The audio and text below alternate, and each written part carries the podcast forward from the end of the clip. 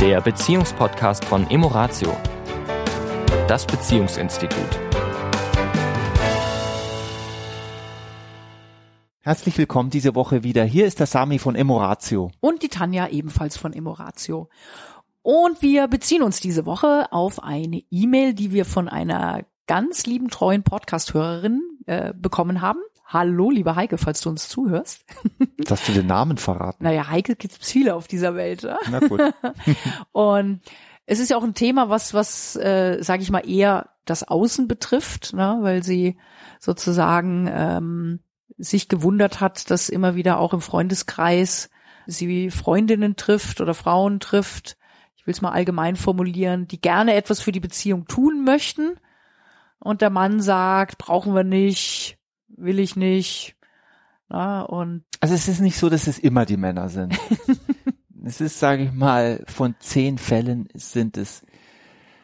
richtig, ich hatte nämlich heute ein Gespräch mit einem Mann, wo es genau umgekehrt war. Ja. Ja. Also wir haben es schon, also ich muss sagen, ich würde jetzt mal tippen, es ist jetzt nicht verifizierte Studie, aber ich würde mal sagen, gefühlt bei uns von zehn Anrufern, von zehn Kontaktaufnahmen sind es acht Frauen und zwei Männer. Vielleicht sind es inzwischen sogar wieder drei, ich weiß es nicht. Und es ist eben interessant, dass wenn dann die Männer, die sozusagen motivierten sind, dass die dann wiederum häufig Frauen haben, die nicht wollen. Ja. Also das ist ja auch irgendwie spannend, ja, dass die sich sozusagen dann in der Konstellation nicht etwa die Frauen, die auch sozusagen motiviert sind, wobei die gibt's ja auch, ne, lässt sich ja so nicht verallgemeinern. Ja, ne? ja. Aber Wir Ja, haben ja also genug ist- Paare, die ja kommen und sagen, wir wollen beide. Ne? Es hat, also, es hat was mit Geschlecht zu tun. Es hat aber auch was mit der Konstellation zu tun, dass zwei Menschen ähm, eine Beziehung haben und einer ist mehr enttäuscht als der andere und einer dann die Initiative greift und die, Rea die natürliche Reaktion oft ist bei dem anderen jetzt nicht mehr. Es ist so eine Art Waffe, die ich dann habe, weil jetzt merke ich der andere, also ich wollte, ich, ich baue jetzt mal ein Konstrukt Mhm. auf, ich wollte was von dir, du hast gesagt nein. Es kann bei Sachen, es kann bei Finanzen sein, es kann bei Kindererziehung sein, es kann in der Sexualität sein, es kann in der Ordnung sein. In irgendeinem Feld habe ich es bei dir versucht und du wolltest nicht. Jetzt will ich was und jetzt sagst du, jetzt will ich auch nicht. also da wäre in dem Falle, was du sagst, sozusagen ein bisschen der unbewusste Trotz. Ja. das Thema. Natürlich- Weil was gibt es noch für Gründe? Weil es ist ja mal interessant drauf zu blicken, was gibt's für Gründe, warum ein Mensch in der Beziehung eben sagt, nö, mache ich nicht, bin ich nicht dazu bereit. Also das, was du gerade beschreibst, so dieses, ich habe auf irgendeinem anderen Feld verloren, ja, oder nicht das bekommen oder es wurde nicht auf mich eingegangen oder ich habe mich da nicht gesehen gefühlt, Ja. na, und dann komme ich jetzt auch nicht entgegen. Ja. Na, das ist manchmal ist es sogar, weil du gerade von Felder sprichst, auch exakt dieses Feld, also was wir ja auch schon des Öfteren hatten, dass einer der beiden, meistens die Frau, muss ich jetzt mal so ein bisschen sagen, schon mal die Idee hatte und sagte, ich möchte gerne. Und derjenige sagt, das braucht man nicht, sowas haben wir nicht nötig, das schaffen wir alleine, dann kommen diese Sprüche eben. Und dann ist die Enttäuschung da, okay, das ist jetzt nicht. Und als wenn es dann quasi völlig zu spät ist und das Kind quasi schon im Brunnen, im Kind im Brunnen liegt, wie, wie man so schön sagt, dann der eine sagt, komm, lass es uns jetzt machen. Und dann sagt er, jetzt will ich nicht. hm. Das ist so, geht auch in die gleiche in diese, Richtung, in diese Richtung, in diese Trotzrichtung, ja, ja. ja. Und in dieses zu lange gewartet und eigentlich die Chance verspielt. Ja, Ne? Ein anderer Aspekt, der auch äh, mit reinspielt, ist, sind Ängste. mhm. Und da gibt's natürlich auch zwei Felder. Einmal wirklich, was wir ja auch schon öfter hatten, wenn Menschen dann sozusagen schon länger um uns herum kreisen, sage ich mal so, und dann irgendwie nach ein, zwei Jahren doch kommen, weil dann eben plötzlich zum Beispiel eine Affäre aufgeflogen ist. Also dass einer von beiden sagt oder einer von beiden vielleicht eine Leiche im Keller hat und wirklich die Panik hat, dass diese Leiche zum Vorschein kommt. Ja, und es, es ihm oder ihr eben eventuell nicht gelingt, das dann in so einem intensiven Gespräch, sage ich mal, geheim zu halten. ja, Ja, also das gibt's auch. ja, Ja, ganz klar, dieses Thema, nee, nee, um Gottes Willen, ja, dann kommt vielleicht hier irgendwas zum Vorschein, was ich nicht zum Vorschein bringen möchte.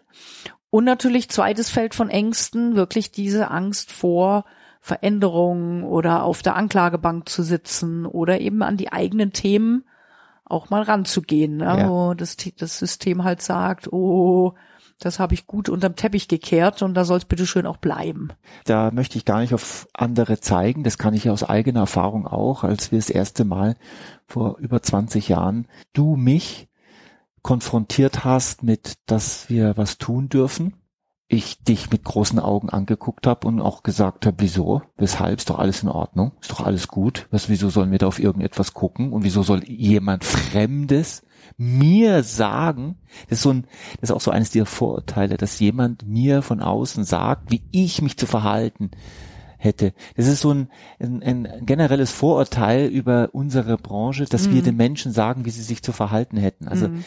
das hatte ich aber auch, von daher verstehe ich das, mhm. ja, dass das so geglaubt wird. Und ja, das und auch der Satz heute eben auch nochmal was, was damit reinspielt, ne, also äh, mit dem ich heute sprach, da sagt die Frau eben, das bringt doch nichts. Mhm. Ne, also auch diese, dieser Unglaube oder diese nicht vorhandene Vorstellungskraft, dass ein Input und die Blickwinkelveränderungen, Anregungen verstehen von außen mhm. in irgendeiner Form eine Veränderung herbeiführen können. Und das finde ich faszinierend, ja, weil ja. ich sag mal, jeder weiß heute, dass wenn ich irgendetwas Neues, also dass wir alle ganz viele Dinge ja nicht wissen und nicht können. Mhm. Und das natürlich, wenn ich, was weiß ich, eine neue Sprache lernen will, ich logischerweise mir von irgendwo von außen einen Input holen darf, um das zu lernen oder ein Musikinstrument oder eine Sportart oder äh, im Business, im Beruf irgendwas Neues. Ja, also wann immer ich mich auf eine neue Sache einlasse, brauche ich letztendlich von außen ja irgendjemanden, der sich damit auskennt.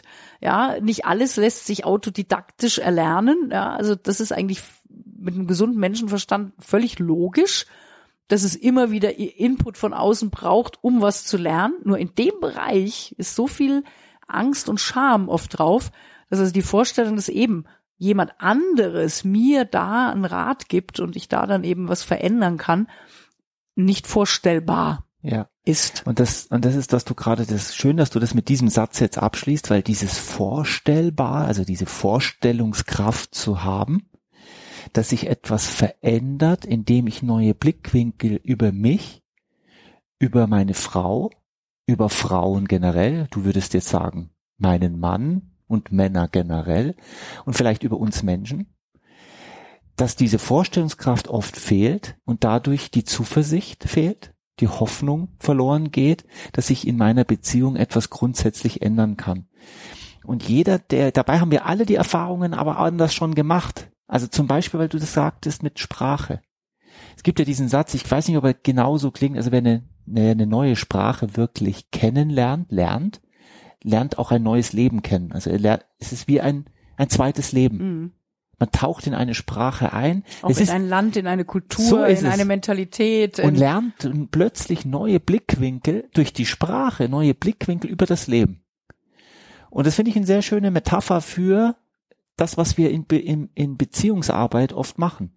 Es ist wie auch ein neues Instrument lernen oder überhaupt mal ein Musikinstrument lernen. Man denkt, ja, da macht man ein paar Klänge auf dem Gerät. Aber das ist es nicht. Mhm. Es ist viel mehr. Ja. Und das ist das, was wir mit dieser Arbeit machen, dass zwei Menschen, wir können, das Ergebnis kennen wir beide nicht, wenn wir mit zwei Paaren zusammenarbeiten. Aber eins weiß ich, wenn Menschen mit uns einen längeren Prozess machen, also wenn wir sie mehrmals sehen und mit ihnen an ihren Themen arbeiten, dass sie sich verändern. Mhm. Was dabei am Ende rauskommt, das können wir alle nicht sagen. Aber eins ist klar, sie werden sich in ihrem Miteinander verändern. Das tun alle. Ja. Ja, und das ist ja oft auch dann für uns die schöne Botschaft, wenn dann eben auch Leute dann sagen, Mensch, wenn ich das gewusst hätte, ja, dass das zwar anstrengend ist, ja, wie alles, was wir neu lernen, ja, erstmal anstrengend ist, aber was für eine, eine Verbesserung meiner Lebensqualität es bedeutet hat, mhm. mich darauf einzulassen. Mein Gott, wie blöd war ich, so lange zu warten. Mhm. Also die Feedbacks kriegen wir ja auch immer wieder, gerade bei den Skeptikern. Ja, und äh, deswegen auch dieser Podcast an alle die, die uns zuhören, die vielleicht einen Partner, eine Partnerin an der Seite haben, der bisher noch nicht so bereit war, da was anzupacken, gebt die Hoffnung nicht auf. Ja, und, und ähm, die Frage kommt ja auch oft von, von diesen Menschen, was kann ich denn tun, um meinen Partner da irgendwie. Oder meine Partnerin. Ja, also Partner jetzt wirklich ja. als, als Synonym ja. für die andere Person. Ja. Also egal ob weiblich, männlich, gleichgeschlechtlich, wie auch immer, ja. um, um denjenigen dafür zu öffnen. Und ich sag mal, wir können immer nur sagen, bring deinen Herzenswunsch zum Ausdruck, dass der andere und die Beziehung dir wichtig ist und dass du deswegen einfach die Beziehung gerne verbessern möchtest, ja, und ähm, und dass es nicht um Schuld geht, dass es nicht um wir sind falsch und an uns, uns muss jetzt was repariert werden. Oder du ja. bist falsch, äh, geh mit mir dorthin, damit du, du dich veränderst. erfährst, damit du dich veränderst, damit du erfährst, was du alles falsch machst. Eins, eins ist immer klar, es ist immer ein Zusammenspiel. Ja, wir haben immer alle 50 Prozent Anteil an dieser Beziehung. Und beides, es ist immer ein Zusammenspiel, keiner ist schuld keiner äh, macht alles falsch oder macht, ja, wir machen alle Fehler, mhm. wir machen alle ganz viel richtig. Und wenn man das Wort Fehler jetzt, ich, ich setze das in Gänsefüßen, sehen die Zuhörer ja jetzt nicht.